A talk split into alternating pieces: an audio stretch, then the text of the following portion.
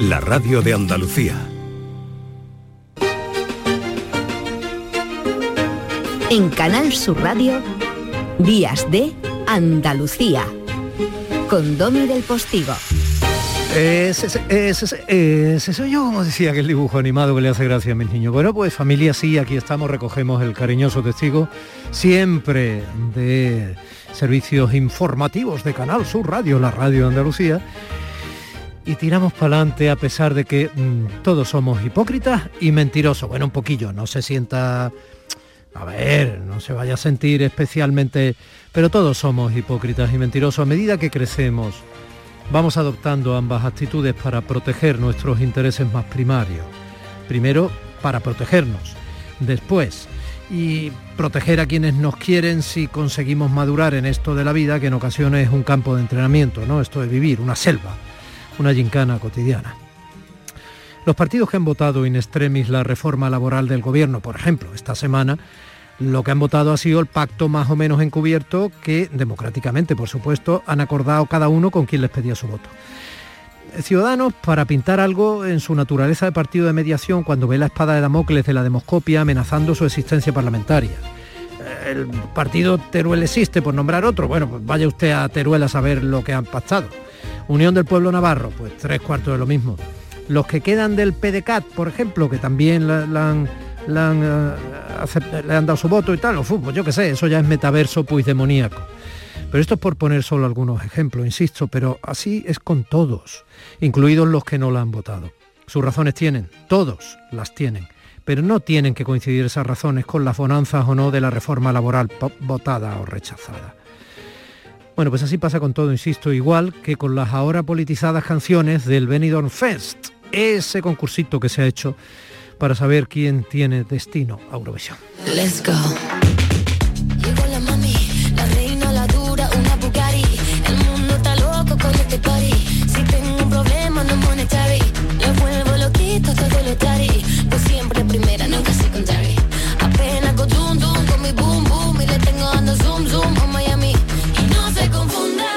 No se confundan, ¿eh? lo peor de haber contaminado de partidismo también la selección previa de la canción que irá al Festival Eurovisivo es la injusticia de someter, por ejemplo, a esta chica, a quien ha ganado al escrutinio público en un ámbito alejado del artístico, someterle a la duda, a la sospecha. Chanel, la niña que trajo a este país su madre cubana con solo cuatro añitos, convertida por su sacrificio personal y su valía, según me he documentado sobre su figura, en una actriz habitual de musicales y escenarios, Chanel, Parecía una Jennifer López cubana española sobre el escenario. Espectacular e incontestable su actuación, al margen de que su propuesta musical sea más o menos convencional o mainstream, como gusta decir ahora. Resulta bastante lógico que los miembros del jurado, que según las normas de esto, tienen el 50% de la decisión, conviene olvidarlo, otra cosa que guste o no, pero eso es así, que los miembros del jurado que la eligieron hayan pensado que en un ámbito igualmente convencional como es el Festival de Eurovisión, que está muy lejos de ser un certamen de música celta o una muestra de canción de autor, pues la canción pueda gustar. Pues claro, pues, y la profesional interpretación al baile y la voz de Chanel, sin duda, pues, pues, pues, pues claro, pues también gustan. Así la han defendido incluso sus más cercanas competidoras, Rigoberta Bandini y Tanchugueiras, a propósito, unas tanchugueiras que sonaron con esta fuerza dejando claro, como dice su canción Terra, que no hay fronteras para el arte. Fantásticas.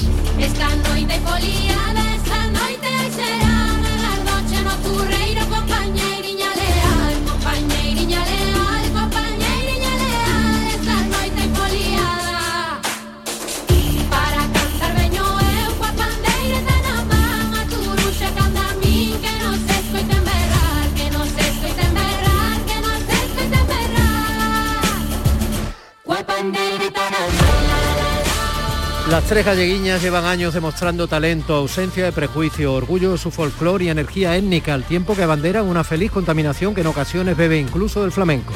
Tanchugueiras, como se hacen llamar, es un topónimo de unas tierras de Galicia que ha devenido en sustantivo que significa más o menos defensa de la tierra de uno, ¿no? Gente pegada a su tierra, a la tierra y a nuestra tierra, porque Tanchugueiras son tan españolas como cualquier gallego, cualquier castellano, cualquier vasco, cualquier andaluz, cualquier catalán, cualquier murciano, cualquier balear, cualquier ceutí, cualquier canario, cualquier riojano, cántabro, en fin, que quiera serlo, claro, que quiera serlo. Por eso es insoportable ver cómo manosean desde cierto nacionalismo político más o menos explícito un concursito de canciones donde probablemente ha habido más talento que en ninguna edición anterior y quizá por eso, también por eso, la discusión ha tenido y está teniendo verdadera enjundia. Nacionalismo por un lado e ideología de pancarta que en vez de ser reivindicación transversal en la que sumar al adversario para no dar un paso atrás en su consecución social, solo parece la necesaria diferencia del otro para reivindicarse como garante único de un derecho de todos y todas. Eso es lo que le está salpicando a la tercera canción en discordia. Ay mamá, de Rigoberta Bandini. Igualmente estupenda, por cierto. A ti que tienes siempre caldo en la nevera, tú que podrías acabar con tantas guerras, escúchame. Mamá, mamá, mamá, paremos la ciudad sacando un pecho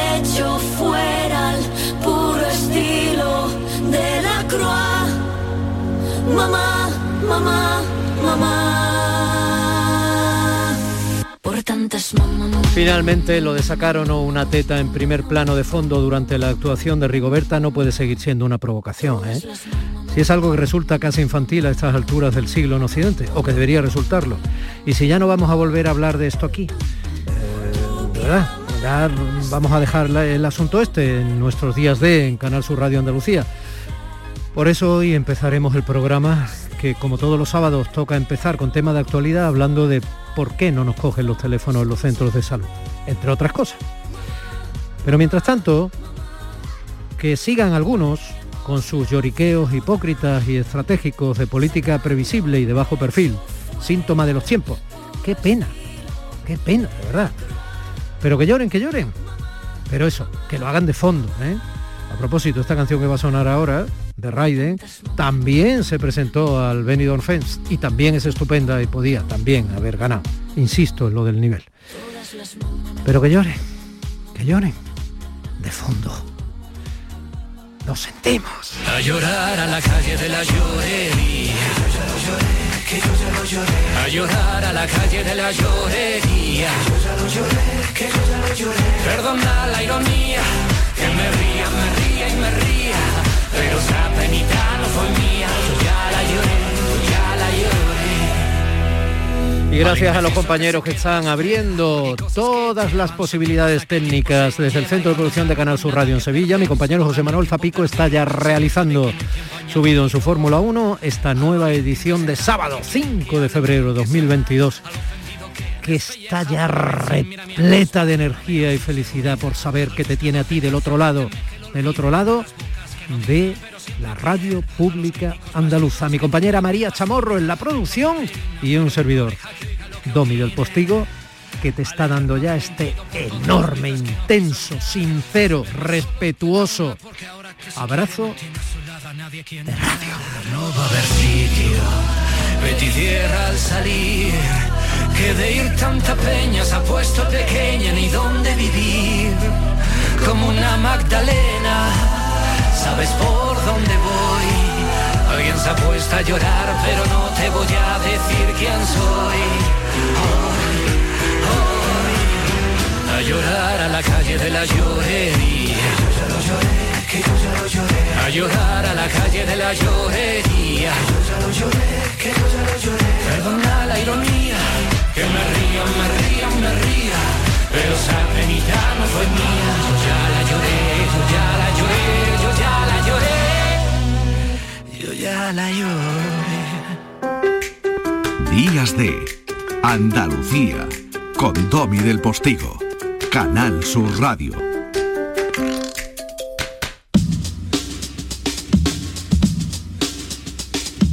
Doctor Federico Relimpio, buenos días. Buenas. Cuando llamamos a, a- le hablo como ciudadano, ¿vale? Y no le pido que me conteste como un gestor, porque entonces habría llamado, como otras veces hacemos, a algún responsable público o al consejero, ¿vale? Eh, cuando, eh, cuando llamo como ciudadano al centro de salud, ¿por qué normalmente nunca responden? Uf. Primero no soy yo el mejor para contestar a eso. Lo sé, lo sé, lo sé. Se lo he dicho de antemano, pero... Si fuera gestor, pues probablemente el gestor eh, te diría, mira, tenemos un problema, pero lo estamos arreglando, mañana va a ser mejor, etcétera, etcétera, etcétera. Realmente yo como clínico de a pie y solidarizándome con mis compañeros que son clínicos de a pie, eh, te van a hablar fundamentalmente de un hundimiento de las posibilidades de la plantilla, eh, que que no dan más de sí. Te hablaría, estoy en este momento solidarizándome y mm, hablando por una plantilla de tantos miles de médicos de atención primaria, que son mis compañeros con los que hablo a diario y que recibo su sentir eh, por los que realmente, pues en todo caso, pueden hablar portavoces sindicales para esto o para lo otro. Pero de cara al ciudadano, mire usted, eh, hay un y hablando de una forma muy clara, hay un auténtico hundimiento de un sector de atención, no de ahora, desde hace décadas en el cual eh, se les dio completamente la espalda en, cuanto a posibilidades, en cuanto a plantillas, en cuanto a, todo. Y además hay un problema de recursos humanos, no se previó una ola de jubilaciones, todo el dispositivo se vino abajo y a eso, a eso le echamos la pandemia. A eso le echamos la pandilla que ya ha sido el hundimiento general del sistema. O sea, es lo peor, evidentemente, cuando pones al ciudadano a llamar, pues no te contesta, lógicamente. ¿A quién le echamos la culpa de eso? Básicamente ha sido una dejadez de décadas que el motivo del artículo del que estamos hablando. ¿Cómo arreglamos eso ahora? Bueno, bueno, yo soy un médico de a pie, pero veo básicamente que, que he sido un sistema que ha sido dejado y que a ponerlo a reflotarle hace falta una obra colosal. Ya. Entonces no es que los administrativos eh, sencillamente no quieran complicarse la vida. No, no, no, mire usted, no. Esto es como si usted abandona, ¿qué te digo yo? la escuela primaria, o como si mm. usted abandona durante décadas, a usted abandona un... No, hombre, no.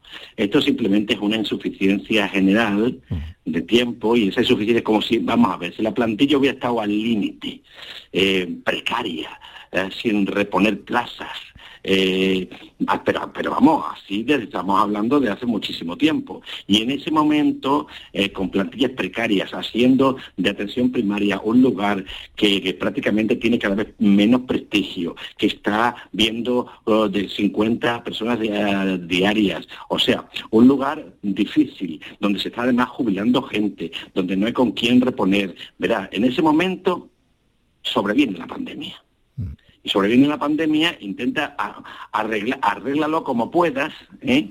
Arreglarlo como pueda, con las líneas telefónicas, con los, con los administrativos que hay, en un momento además en el cual con la transformación digital la tendencia que había era quita los administrativos, que la tendencia que había para que todo lo resolviera el médico de atención primaria en actos médicos de tres minutos donde tenían que responder por teléfono, hacerlo todo por, por eh, la receta, la cita, eh, todo, la, cuestión, vamos a decir, administrativa y encima hablar contigo, verte Mira, ha sido el imposible. Oiga, mire usted, no le pidan peras al olmo, porque si ustedes esto no ha sido su prioridad durante décadas, ahora en una situación crítica como la que ha sido, que no responde, es lo normal, es lo esperable, ha sido una negligencia, ha sido la alegoría del mal gobierno. ¿Eso eh, lo dice usted eh, porque el actual gobierno cree que lo está haciendo bien? Mire, vamos a ver, yo no soy persona ahora mismo para entrar en una cuestión, vamos a decir, política. Además, tampoco tengo cifras, eh, cuidado, ¿eh? porque normalmente si tú ah, vas a una sesión parlamentaria, te vas a encontrar que unos empiezan a atacar a los otros por lo mal que está la cosa, y es verdad. Lo mismo que hace seis años el PP atacaba al PSOE por lo mal que estaban las cosas, y es verdad. Y el, poder replicaba siempre con las cifras de lo que estaba haciendo. ¿eh? y también eran verdad de una forma o de otra, pero no abordaban ninguno de los dos la cuestión del problema y era la verdadera necesidad de pivotar eh, el sistema en torno a una atención primaria digna, con la verdadera necesidad de un acto asistencial, eh, cuál es lo que verdaderamente un ciudadano, sobre todo un ciudadano, pues ya que tienen unos años, que tiene una patología crónica, que tiene unas necesidades a la hora ya de contactar con su médico de atención primaria, que le siga una serie de patologías crónicas que se la tenía que seguir y que no puede en un acto médico de dos o tres que lo está haciendo bien o no lo está haciendo bien, mire usted, yo verdaderamente como médico de a pie, no sé si es que estaba la cosa tan mal que está intentando hacer lo que puede, pues no lo sé, no se lo puedo decir. Probablemente si me vienen gente de la oposición me pegarían una tunda y dicen, pues lo está haciendo fatal. Pues no sé, no se lo puedo decir. Le estoy, le estoy diciendo que, que lo mal que está es el resultado de todo esto y metido encima la pandemia eso, se lo voy a preguntar ahora mismo, pero doctor Federico Relimpio, eh, endocrinólogo, lleva usted ya 30 años redondeando de profesión, siempre trabajando en el entorno de lo público, pertenece usted al Virgen del Rocío, en Sevilla. Eh, yo le llamo porque además eh, es usted escritor de género negro, ¿eh? Mm. alguna novela de las que la verdad es que le mantienen a uno en vilo, por lo menos de manera transversal, por algún que otro fragmento que yo he podido leer, mm. en alguna secuencia aterradora. Mm. veo, que saca usted de lo cotidiano, saca usted situaciones, eh, eh, bueno, pues extremas que pueden resultar tan divertidas como, como misteriosas y y, sobrecogedoras, y porque también es usted articulista y de vez en cuando manifiesta su opinión, como lo ha hecho en una tribuna de opinión en los diarios del Grupo Yoli, que yo le he leído. ¿De acuerdo, doctor? Mm.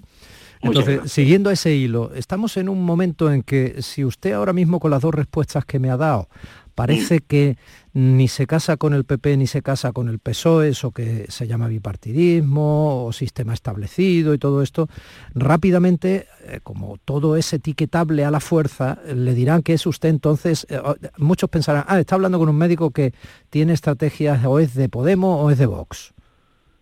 No, mire usted, vamos a ver, hay una cuestión importante. Mis, eh, estrategias mm, no... Mm, derivan fundamentalmente de un posicionamiento ciudadano y profesional. Eh, y ahí voy a decirlo claramente. Eh, mis estrategias derivan de un planteamiento ciudadano a través de los servicios públicos. la vertebración de un Estado, la vertebración de una nación se basa a través de los servicios públicos, por lo menos.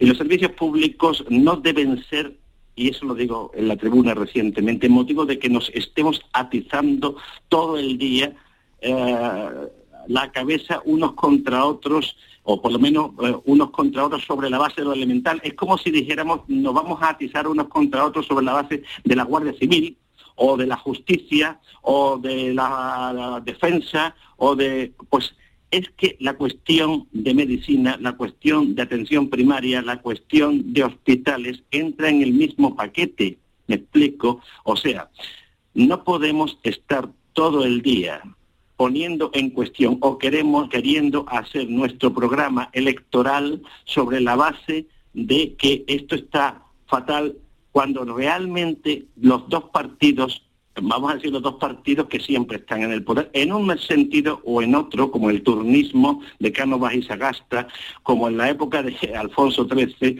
como recientemente, o como en cualquier otra de nuestras eh, comunidades autónomas. Porque los médicos de atención primaria, en otras comunidades autónomas, como puede ser del PP, en Valencia, como estuvieron tantísimo tiempo el PP, o en Madrid, cuentan las mismas penurias. O sea, por tanto, en ese sentido, no podría yo tirarle al PSOE aquí sin decir que es que el PP realmente tampoco tampoco hizo nada por la atención primaria en, en Madrid o, en Castilla. En Castilla la Vieja es diferente, pero en Castilla León es diferente. Pero en Madrid o en Valencia, donde realmente también están bajo mínimos. Esto tiene que ser una cuestión, vamos a decir, nacional de defender interés ciudadano, establecer indicadores sobre una base mucho más amplia, una base filosófica en que se establezca de una generosidad, de una amplitud de miras defendiendo el interés ciudadano por encima, y ahí voy, del interés partidario. ¿Eh? ¿Me explico? Sí, claro que se explica. Eh, sí, sí. De todas maneras, ya sabe que las transferencias de sanidad están prácticamente hechas desde hace ya mucho tiempo a las comunidades autónomas y al margen de esas contradicciones en función del territorio y de quién ostente el gobierno en ese territorio, eh, es un hecho que cada comunidad autónoma, bueno, fíjese durante la pandemia, ¿no? Cuando se tomaban medidas que a veces, bueno, pues se veían de manera distinta en cada comunidad o no se tomaban medidas por parte del gobierno central y cada comunidad aplicaba las que veía a su manera, en fin, esto ha sido un poco pero bueno, esto es lo que hay, este es el territorio que tenemos y para muchas cosas esa descentralización ha sido muy útil y ha acercado, como de origen se pretendía, el gobierno al ciudadano en un sistema social y democrático de derecho y para otras efectivamente lo único que ha hecho es reproducir los esquemas de entendimiento y confrontación estratégica de los partidos que se turnaban en el poder a nivel central, eh, a nivel autonómico. Pero bueno, yo creo que todo esto ya lo ve el ciudadano desde hace mucho tiempo. Algunos les interesa mucho y, tratan de desentrañar un poco cómo es esa estructura y otros pasan. Pero lo que está claro es que todos intentan llamar al centro de salud y los teléfonos no los cogen. Y lo que está claro, y lo que está claro es que sabemos que hay una serie de carencias. Cuando yo empezaba en este oficio, también hace más de 30 años, doctor, yo eh, entrevistaba a unos eh, médicos muy concienciados y muy batalladores de, una plataforma que se llamaba Plataforma 10 Minutos que pedían estar eh, al menos 5, 6, 7, 8 de manera progresiva hasta 10 minutos en la atención primaria, que entonces llamaba médico de familia, ¿no? Eh, o en fin, algo así creo que era, ¿no? O médico, ¿cómo se llama? Médico de cabecera, perdón, le solía decir la gente de manera popular. Es, equivalente, normalmente la especialidad Sí, por eso. Sí, sí, lo sé, lo sé. Si, quiere, médico de atención primaria, estamos hablando de lo mismo. Sí, pero por eso, le digo, y, eso es de hace treinta y tantos años. Entonces, claro, pues nada de eso obviamente se ha solucionado, la población ha sido cada vez mayor, desde luego en Andalucía lo ha sido, e incluso los hospitales privados que han florecido, francamente, como en toda sociedad que se supone que económicamente mejora, también tienen problemas ya de listas de espera y todo este tipo de cosas que está pasando. ¿Y esto cómo se arregla? Vamos a ver, me, encanta que me haya contado lo de la plataforma 10 minutos, porque es que yo me he criado de alguna forma con esos compañeros desde el año 90, los que los he tenido muy cerca. Algunos de ellos he, estado muy cerca de sus... Mm, y he, visto yo realmente, cuando yo me he metido en, esto que de que lo que estamos hablando ahora, era por una cosa muy simple. Como especialista yo he llevado muchísimos pacientes con diabetes y a la hora del alta, estos pacientes que son crónicos, que son con un tratamiento muy abigarrado, tenías que darle el alta.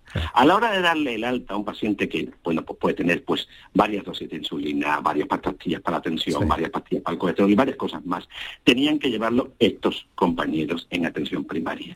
Que justamente, y yo me adherí con ellos y escribí mucho con ellos durante mucho tiempo, para que fuera una realidad lo de la plataforma 10 minutos, que es lo mínimo, tenga usted en cuenta que realmente en países del norte de Europa que están buscando médicos de, primaria, muchos de los españoles se van para allá, lo que le ofrecen de entrada es, en primaria, es una atención de media hora media hora por paciente, no los cuatro, cinco, seis minutos que tiene actualmente un español. La plataforma 10 minutos, lo único que estaban pidiendo era lo mínimo, mínimo y elemental bueno, pues las realidades españolas han quemado al más pintado y compañeros míos, estoy hablando, por ejemplo, lo puedo citar porque es un gran amigo mío, el doctor Lemus, que le vi una gran ilusión de aquellos médicos de primaria que empezaron en aquel momento, en la, por ejemplo, en aquellos centros de salud, la primera jornada de los años 80, aquellos que empezaron con la Candelaria, aquellos que empezaron con Torreblanca, con esa, con esa ilusión de que aquello realmente iba a cambiar, los han quemado han quemado todas esas ilusiones a base de no darles ninguna concesión, de masificarlo y meterlos todos en esquemas de 40, 50, 60 pacientes diarios donde no se puede hacer ningún tipo de medicina y donde encima de todo a partir del año 2000 le metieron esquemas de informatización, de burocratización y de intimidación, porque también hay que decirlo. Entonces, claro, me alegro mucho porque es que realmente lo único que han hecho es que, como, mi compañero Lemus, ha sido que con 62 años y perdiendo dinero, tengan que decir tengo que tirar la toalla porque no lo soporto más. Y han ido un colectivo que entró con una ilusión tremenda, lo han llevado absolutamente al burnout, como se dice, perdonen el, el anglicismo. Sí, a, quemarse, bueno, sí a quemarse absolutamente. Este han quemado un tesoro de gente que tenía una ilusión tremenda y por ello tengo que partir aquí una lanza con. Eh, yo no soy, mm, vamos a decir, no soy un planificador, ni tengo esa formación, ni tengo ese conocimiento, pero esto realmente tiene que cambiar. Ahora, ¿cómo se cambia esto?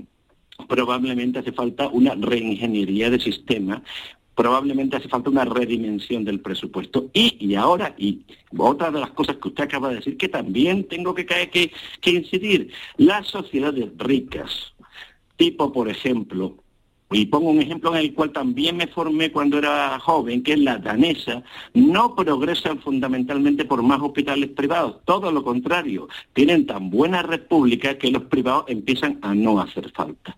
Así pasa con Dinamarca, así pasa con Suecia, tienen tan buena red de la pública en el que el privado, bueno, pues existe, pero es mucho más minoritario. La eclosión, el florecimiento del privado es en España se da como muestra de la insuficiencia de la red pública, lo cual acentúa la desigualdad entre los ciudadanos en el, en el acceso a la salud, que es una cosa que cualquier sistema vamos a decir, vamos a llamar, usar una palabra manida, progresista tendría que tender a aliviar. No es ese el caso. Doctor Federico Relimpio, seguiremos hablando de esto otro día, si le parece bien. Yo estoy siempre a su disposición.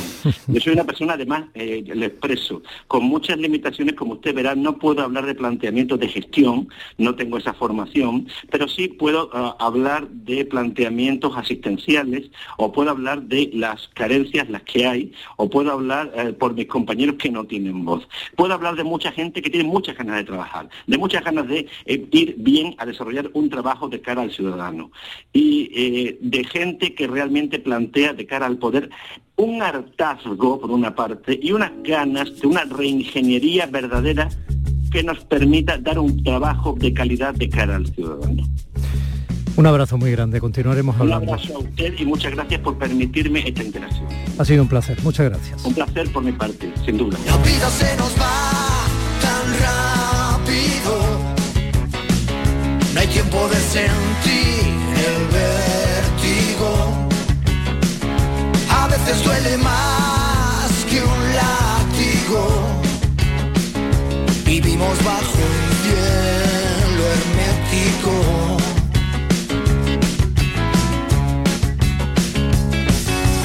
Sabes, si quieres que te adore como un santo, contagiame la risa y cúrame el espanto. No quiero recordarlo otra vez. Quizá para empezar ya sea tarde, quizás desde el principio fuera tarde y solo lo supimos después. La vida se nos va tan rápido, no hay tiempo de sentir el vértigo. A veces duele más que un látigo, vivimos bajo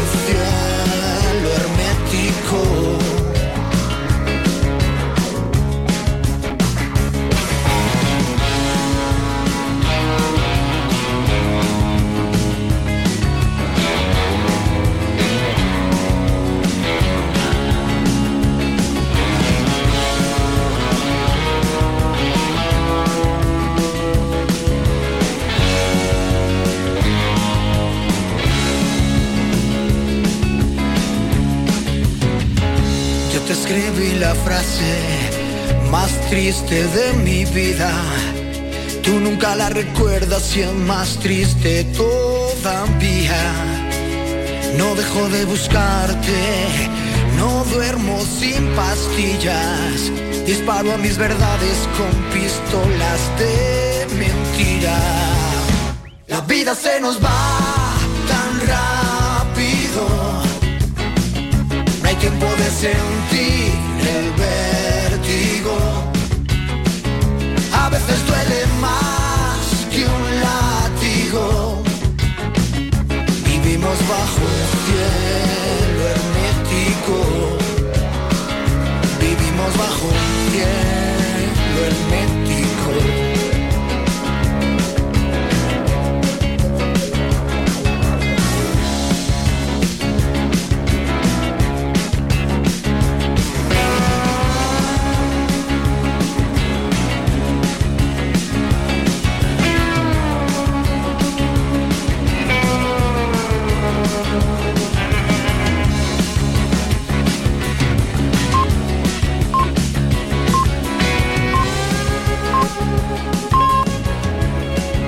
Días de Andalucía con Domi del Postigo, Canal Sur Radio. Días de Andalucía con Domi del Postigo, Canal Sur Radio. ¿Te suben la luz y no sabes qué hacer? En febrero el loco, nuestros descuentos no son pocos. Disfruta de nuestras increíbles bajadas de precio. Gestionamos tu subvención y hasta 25 años de garantía. Genera tu propia energía con placas solares y ahorra hasta el 70% en tu factura de la luz. Pide cita 955 44 11 11 o en socialenergy.es. La revolución solar es Social Energy. Mari, ¿lo sientes? ¿Si siento qué? El amor, las mariposas. ¿Pero qué mariposas? ¿Pero qué dices, José Antonio? Este 14 de febrero siente el amor con el cupón diario de San Valentín y podrás ganar 55 premios de 35.000 euros y 3.000 euros al mes durante 25 años con la paga. Y además, si entras en cuponespecial.es podrás conseguir cientos de románticos regalos. Cupón diario de San Valentín de la 11. ¿Lo sientes? Bases depositadas ante notario. A todos los que jugáis a la 11, bien jugado. Juega responsablemente y solo si eres mayor de edad. Las mañanas del fin de semana son para ti, con Andalucía en la radio, con toda la luz, el talento y la alegría de nuestra tierra, con nuestra historia, cine, flamenco y toda la actualidad del fin de semana. Días de Andalucía, con Domi del Postigo, los sábados y domingos desde las 9 de la mañana. Quédate en Canal Sur Radio, la radio de Andalucía. La radio de Andalucía está en Canal Sur Sevilla.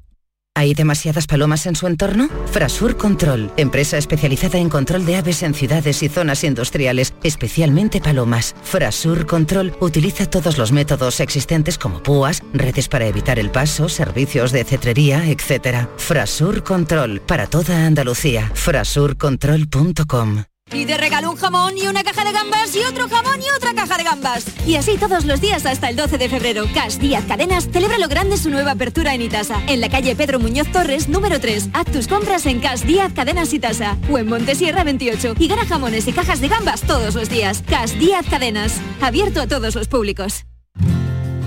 Todos nuestros programas están en la radio a la carta de Canal Sur Radio.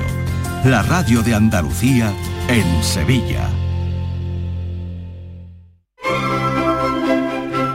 Días de Andalucía con Domi del Postigo. Canal Sur Radio.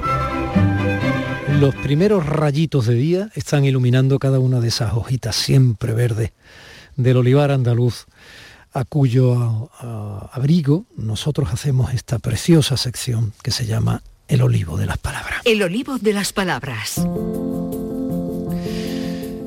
Doña Lola Pons, querida marquesa de nuestro preciado olivar, buenos días. Buenos días, Domi. Nuestro olivo hoy echa una ramita hacia el este del mapa, ¿eh? del mapa español, bajo, bajo el cielo de Valencia, porque Valencia estaba atravesada en época romana por la vía Augusta, que comunicaba, eh, era Augusta no porque se estaba muy agustito caminándola, o- oyendo un carro en cuadriga, sino porque fue, eh, se inaugura por mor del emperador Augusto, ¿no? que comunicaba nuestra Andalucía, la Bética, lo que era la provincia de la Bética, con la capital del imperio, que era la propia Roma, ¿no? Por eso todos los caminos llevan a Roma, es que no veas las calzadas que hicieron los, eh, estos tipos. ¿eh? Bueno, pues hoy en mitad de esa vía augusta se nos ha plantado Doña Lola, que nos recibe como corresponsal andaluza en Valencia. ¿Pero qué haces ahí?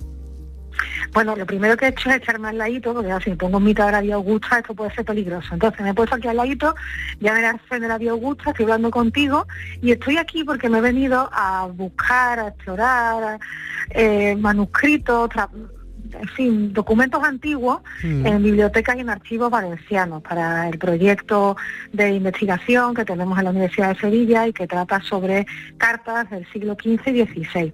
Y aquí hemos echado unos días. Cartas literal, de género epistolar, epistolar quiere decir. Hola, cartas particulares de, gente que sí. escribe efectivamente sobre todo desde el ámbito cortesano. Y a través de las cartas, como hemos dicho otras veces, tú vas mm, dilucidando y analizando cómo se hablaba, ¿no?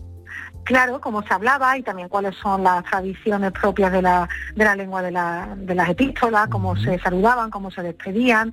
Nos gusta mucho cuando la gente se pone a hablar más de cosas cotidianas, que también pasa incluso en las cartas cortesanas.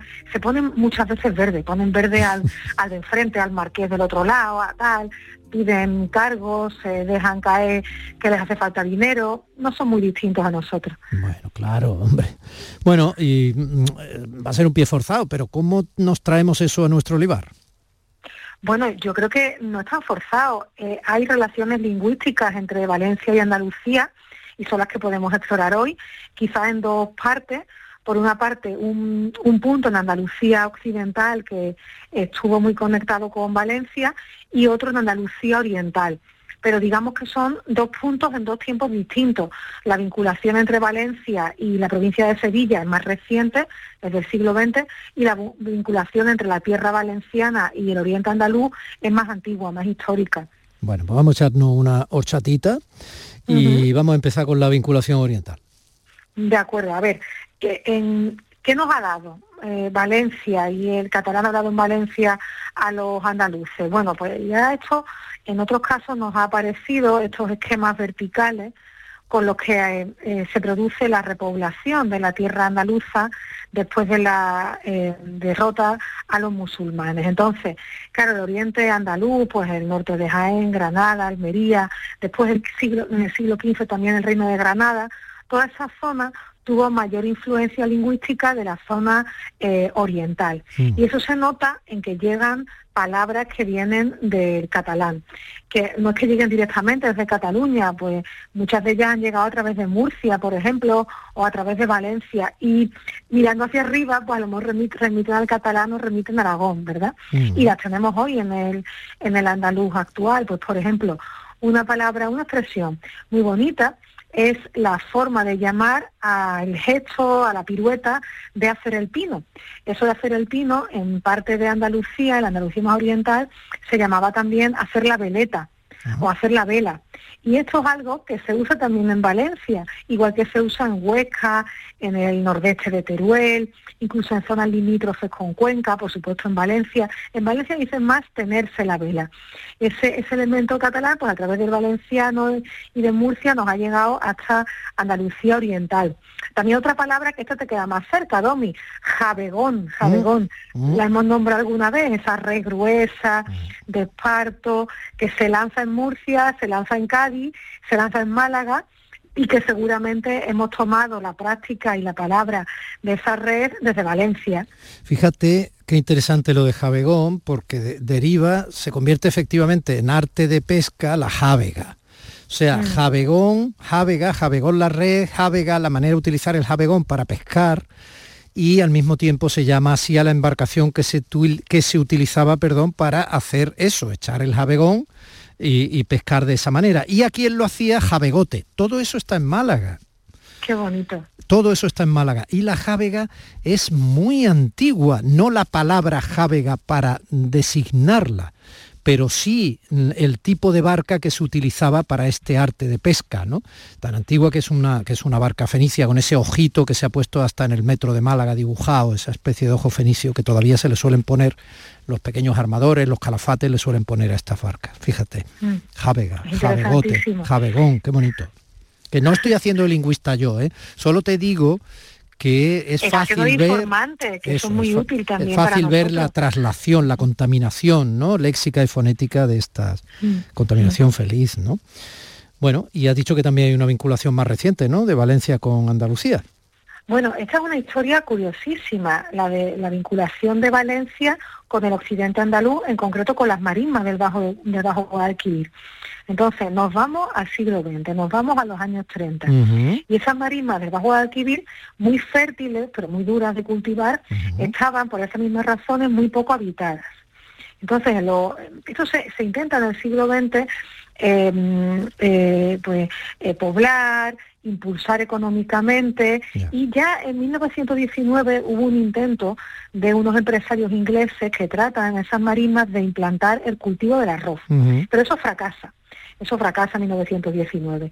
Y el proyecto se recupera en los años 30, se empieza a impulsar de nuevo las marimas de Bajo Guadalquivir como lugar de cultivo del arroz y se impulsa después de la guerra civil gubernamentalmente. Bueno, y qué vamos a decir del arroz y Valencia, ¿no? De la paella, de la albufera, de lo yo hablaba antes de la horchata de chufa, pero y del arroz, supongo que eso hizo que muchos valencianos, al calor de la oportunidad de cultivar arroz en, en Andalucía, miraran para acá, ¿no? Tiraran para acá. Claro, Claro, entonces, eh, en ese momento, en los años 30, a partir de, de la Guerra Civil, llega a Andalucía muchísima población valenciana, valenciana de origen, que van a buscarse la vida, a cultivar el arroz. En un principio eran al menos un millar. Un millar en el año 39 que aparece en, en este pueblo deshabitado gente. de Bajo Alquivir. Son mucha gente. De Almusace, de Silla, muchos de Sueca, de Cullera, de Catarroja. Ujú. Al principio con unas condiciones de vida, Domi, muy duras. Eran gente que habían sido pescadores en la albufera, que llegan como colonos a Andalucía, que buscan por ganarse las habichuelas, como, como tantos otros, y muchos se quedan. ¿no? Entonces, esa población que se establece de manera novedosa da lugar incluso a un cambio en el esquema de población de la zona. Se funda un pueblo. Claro, pues en la época de la dictadura ese pueblo le ponen el nombre de Franco, se llamaba Villafranco de Guadalquivir. Hoy ya han cambiado el nombre y se llama Isla Mayor, es un pueblo de unos 6.000 habitantes. Antes de todo eso se llamaba esa zona el Puntal. Entonces, esa zona, esa zona es preciosa, está entre Sevilla, Huelva y Cádiz, y son tres islitas que se llaman Isla Mayor, Isla Menor e Y Isla la mínima que le sonará a los oyentes que no son de la zona por la película de Alberto Rodríguez. Claro, pues toda la fotografía de esa zona se hizo allí, son 12.500 hectáreas y todas se dedican hoy al cultivo del arroz. Ahora también incluso han metido, y le está yendo muy bien, el cangrejo rojo. Y todo eso fue población de origen valenciana, sí.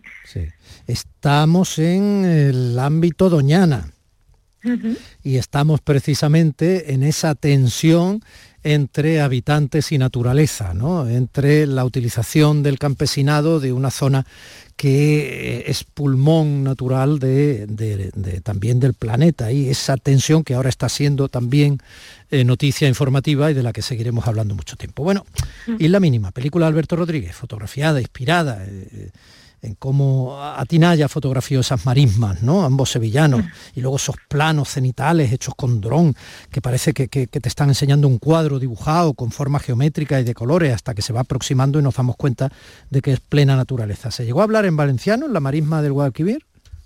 Claro, es que tú dices, son drones y se ven desde arriba y parece que está trazado con reglas, pero todo eso está habitado y labrado por personas.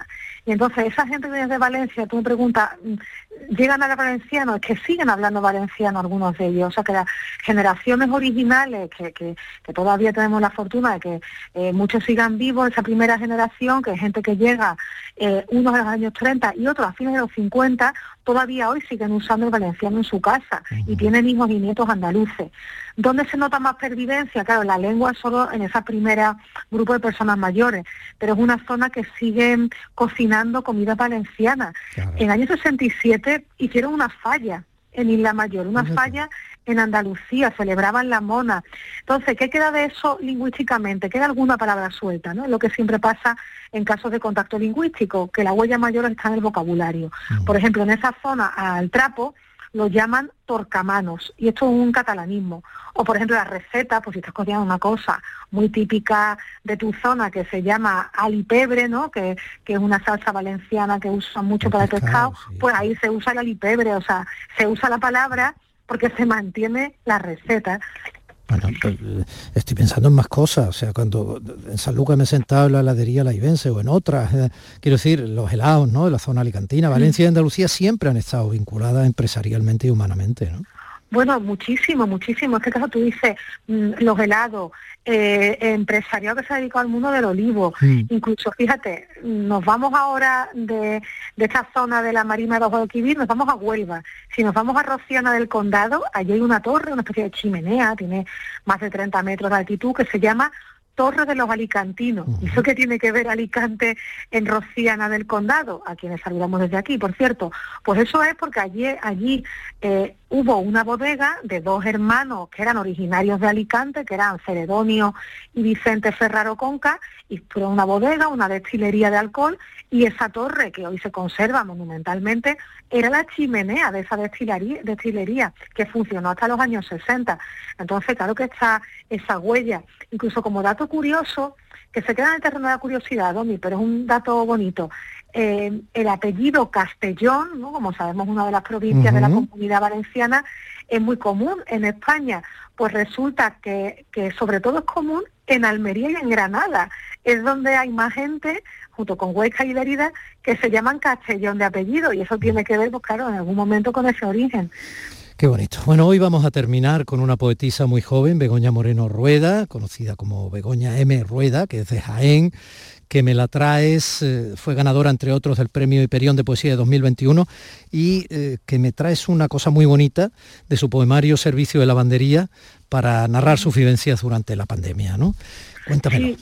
Pues bueno, esta es una poetisa interesantísima, poetisa y lavandera, como tú has dicho, Servicio de Lavandería es su poemario más premiado, donde narra sus vivencias en la pandemia.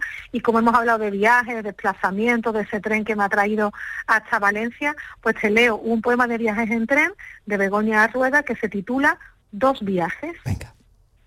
La chica del tren se seca las lágrimas con la manga de la Rebeca al pasar la última página de un libro Después mira por la ventana y sonríe.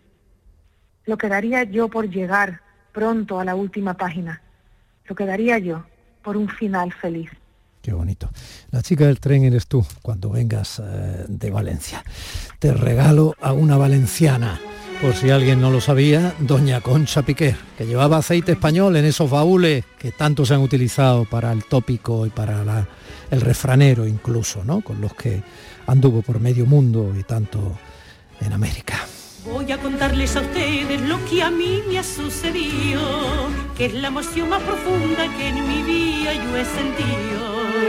Fue en Nueva York, en la noche buena, que yo preparé una cena para invitar a mis paisanos. Y en la reunión, toda de españoles, entre divas y entre oles, por España se brindó. Días de Andalucía con Domi del Postigo, Canal Sur Radio. Suben la luz y no sabes qué hacer? En febrero el loco, nuestros descuentos no son pocos. Disfruta de nuestras increíbles bajadas de precio. Gestionamos tu subvención y hasta 25 años de garantía. Genera tu propia energía con placas solares y ahorra hasta el 70% en tu factura de la luz. Pide cita 955 44 11 11 o en socialenergy.es. La revolución solar es Social Energy. Las respuestas a tus preguntas están en la noche más hermosa. Historia, ciencia, misterio, crecimiento personal. Un programa fascinante para tus noches del fin de semana. La noche más hermosa. Viernes y sábados, desde las 11 de la noche, con Pilar Muriel. Quédate en Canal Sur Radio. La radio de Andalucía. Días de Andalucía, con Domi del Postigo. Canal Sur Radio. Y este es el momento en que entramos directamente en el patio del colegio, que es donde más risas algaradas y luminosidad de vida se sienten, se notan, se escuchan. ¡Ay, se absorben!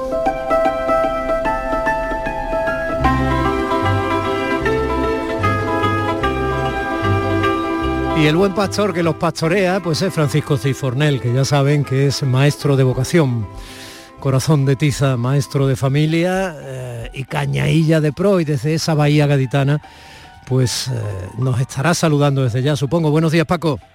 Buenos días, Domi. Cada entrada más bonita que gusto, cada mañana levantarse con, con tanto elogio y tanto piropo. Qué gusto cada mañana de sábado que podía estar descansando. El, profesorado descansa el sábado. Tú no. con gusto no pica, Domi.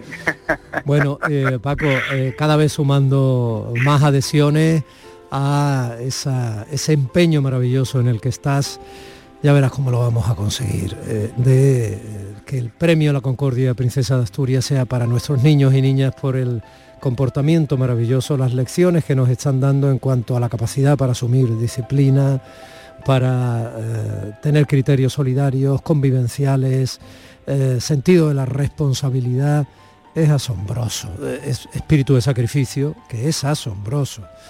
El otro día una compañerita de mi hijo al final se puso maluchilla en clase y tal, y con la tos eh, otra vez vomitó la mascarilla, la chiquilla con la mascarilla puesta tuvo que ir al baño. Si nos fijáramos en cada pequeña anécdota cotidiana, el frío cuando hay que tener la ventilación cruzada, que es lo único además que asegura que obviamente el contagio esté muy por debajo de los porcentajes indeseables, ¿no? Esa ventilación cruzada. Eh, si viéramos cada uno, insisto, de los momentos cotidianos de esos niños y niñas en clase, como los veis vosotros, sus profes, pues entonces entenderíamos mucho mejor hasta qué punto nos están dando lecciones. Sí, y, y ayer, a- ayer haciendo un, un pequeño reportaje, eh, le preguntaron a uno de mis niños que si se acordaba cuando, mis niños tienen cuatro años, ¿eh? los que yo de clase, Domi, si se acordaban eh, su vida sin mascarillas, y dijo que no, Claro, ellos no, claro, y dijo que no, y se me cayó el alma al suelo. ellos no. De todas formas, los niños de cuatro años tuyos todavía no se tienen por qué poner la mascarilla, es hasta los cinco, ¿no? ¿O ¿Cómo vamos? Perdona mi... Bueno, eh, normalmente dentro del aula, cuando tenemos unos periodos, digamos, de trabajo y demás, Sí, eh, no están obligados a ponerlo. Pero sí es verdad que en esta última ola nos afecta muy fuerte, entonces, por protección, pues hemos decidido también que muchos de, de las clases, por lo menos a partir de los cuatro añitos que tienen un poquito más de autonomía, eh, la tengan puesta también dentro del aula. Si le sumamos que un niño en el aula matinal, donde entra a las siete y cuarto de la mañana y sale del colegio, si se queda al comedor a las cuatro de la tarde, haga el cálculo, amigo mío, y verán que se pasan niños incluso hasta nueve horas con una mascarilla diaria todos los días del 1 a viernes. Sí, no, no, es tremendo. Oye, ¿cómo has contactado con María Ángeles de Camela? Eso, eso tú sabes, locuras, Domi, maravillosas locuras, maravillosas locuras de grandes amigos que tengo repartidos por toda la geografía española y me dijo, Frank, que tengo, si tengo la Mari, como dice él, y digo, ¿qué me estás contando? Digo, sí, digo, además tengo una anécdota muy curiosa, porque cuando, cuando uno que ya va rozando la cincuentena, Domi, aunque la voz la tenga terciopelada en, en la, en la onda, pero cuando yo era mis 15, 16 añitos, cuando tenía mal de amores, eh, me ponía Camela, pero yo creo que me lo ponía más para especializarme un poquito más, porque tú sabes que las canciones de Camela eran, eran pura voz, ¿verdad? Pues, pues yo me la ponía y seguía llorando como un desesperado. Digo, madre mía, en fin, así que tengo muchísimo cariño, tanto a Diony como a la Mari, y, nada, y que, y que haya apoyado esta campaña, pues para nosotros supone un revulsivo enorme. Apoyos diversos desde muchísimos ámbitos, desde el académico hasta el artístico. Aquí está el último. Hola a todos, soy Ángeles de Camela y quiero apoyar la candidatura que aprobó el maestro Francisco Cid para que este año den el, el premio Princesa de Asturias a los niños, que son príncipes todos. Un besito muy fuerte. ¡Mua! Qué bien, qué bonito, qué escueto, pero qué contundente. Y ella no se ha equivocado en nada, como otros tantos. No, no, no, no, le ponemos un palito a los que han acertado, Domi. Bueno, reflexión de hoy, profe. Mira, ¿te acuerdas que la semana pasada, que por cierto fue una revolución, una cantidad de mensajes, de apoyo, de emociones? Creo que había mucha gente llorando la semana pasada cuando Carlota dio Sí. sus razones de por qué tenían que estar nominadas, ¿verdad? A Premio Princesa de Asturias, pues te voy a dar las mías, Toki, que creo que no lo he dado todavía. Eh, he dado la de mucha gente, pero las mías me parece que no te lo he dado. Así que hoy vengo a hablarte de razones, pero no de esas que, que permiten a uno quedar bien delante de las cámaras, ni aquellas que esperan eh, los medios para saber el motivo de por qué tanta lucha. No, no, no. Hoy vengo a hablarte de aquellas que me salen del interior, de lo más profundo de mi alma, ¿no? y las verdaderas razones por las cuales nuestros niños deben ser reconocidos con el Princesa de Asturias. Permíteme decirte que se me cae el alma al suelo con lo vivido estos días con esta sexta ola que nos ha matado, viendo rostros tristes por no saber qué demonios pasaba, embargándome la tristeza cuando me preguntaban una y otra vez cuándo iba a acabar esto, cuándo llegará el día que no pongamos a sus abuelos en peligro, el día en que no tendrán que soportar más tempestades con esas ventanas abiertas que hielan al mismísimo frío. Días donde las burbujas solo sean pompas de jabón y las líneas del suelo no vuelvan a separar más abrazos, donde las escamas de la piel, por el uso continuo de ese maldito gel, se caigan de una maldita vez para no salir nunca más, y que las lágrimas de impotencia se transformen en llantos de alegría con un grito de esperanza. Déjame soñar, Domi, con el día en que pueda volver a abrazar a mis niños sin máscaras de por medio, sin miedo un mañana, solo con el deseo, con la esperanza de que todo esto fue un mal sueño. Señores de la Fundación Princesa de Asturias, sé que esto es muy complicado, que la empresa es muy difícil y que los sueños, como dijo Calderón, sueños son, pero les pido, les ruego que llegado el momento, cuando el monumental Campamor revele su fumata blanca, permitan ver, estar con vosotros viviendo esta simple línea a quien verdaderamente lo merecen. A vosotros apenas os supondrá nada. Para ellos será la recompensa tantísimo esfuerzo. Y a mí, a mí me permitirá dormir tranquilo por los tiempos de los tiempos, Domi. Gracias a ti, Paco, por hacernos soñar a nosotros con tus sueños ¿eh? y sumarnos tan generosamente. Gracias a ti por seguir palpitando con esa decencia y esa pasión, con ese corazón de tiza. Un beso, hasta la semana que viene. Gracias, Domi. Te debo tanto que no sé si podré pagártelo. Un fuerte abrazo.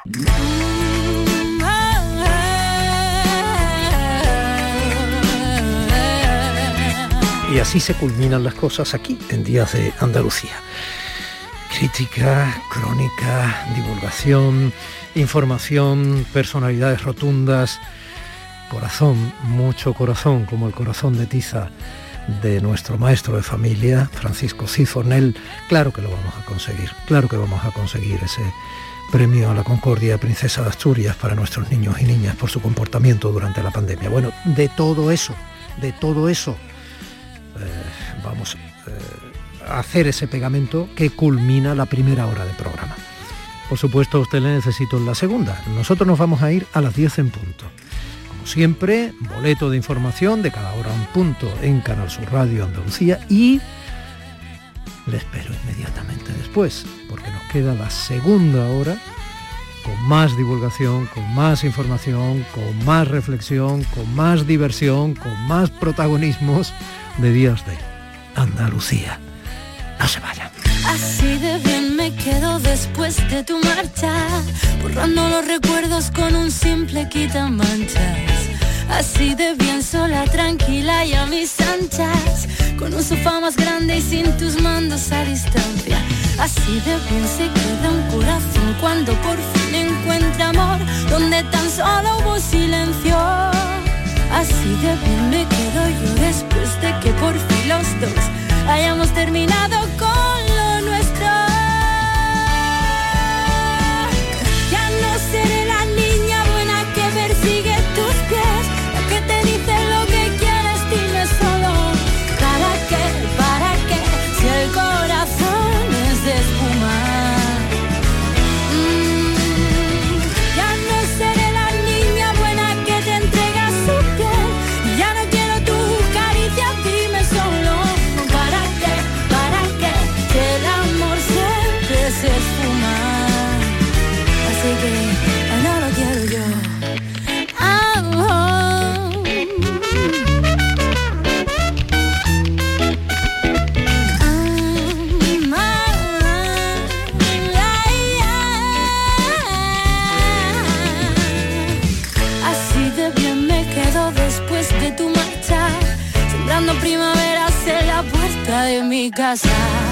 Así de bien sola, desnuda y en mi salsa, como una mariposa que ha escapado desde Alaska. Así de bien se queda un corazón cuando por fin siente el calor, donde tan solo tuvo hielo. Así de bien me quedo yo después de que por fin los dos hayamos terminado con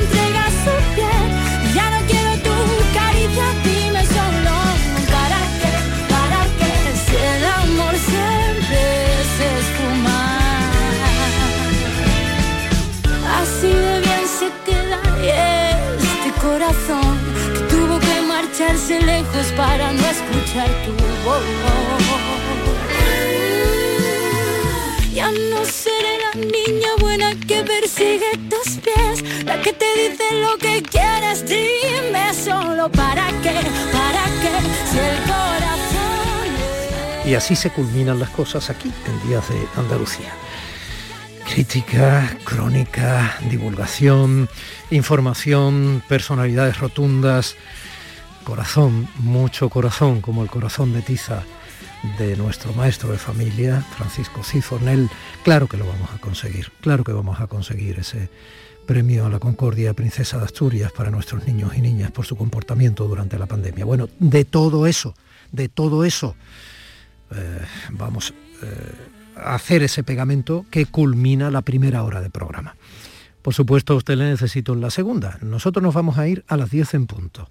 Como siempre, boleto de información de cada hora en punto en Canal Sur Radio Andalucía y le espero inmediatamente después, porque nos queda la segunda hora con más divulgación, con más información, con más reflexión, con más diversión, con más protagonismos de días de Andalucía. No se vayan.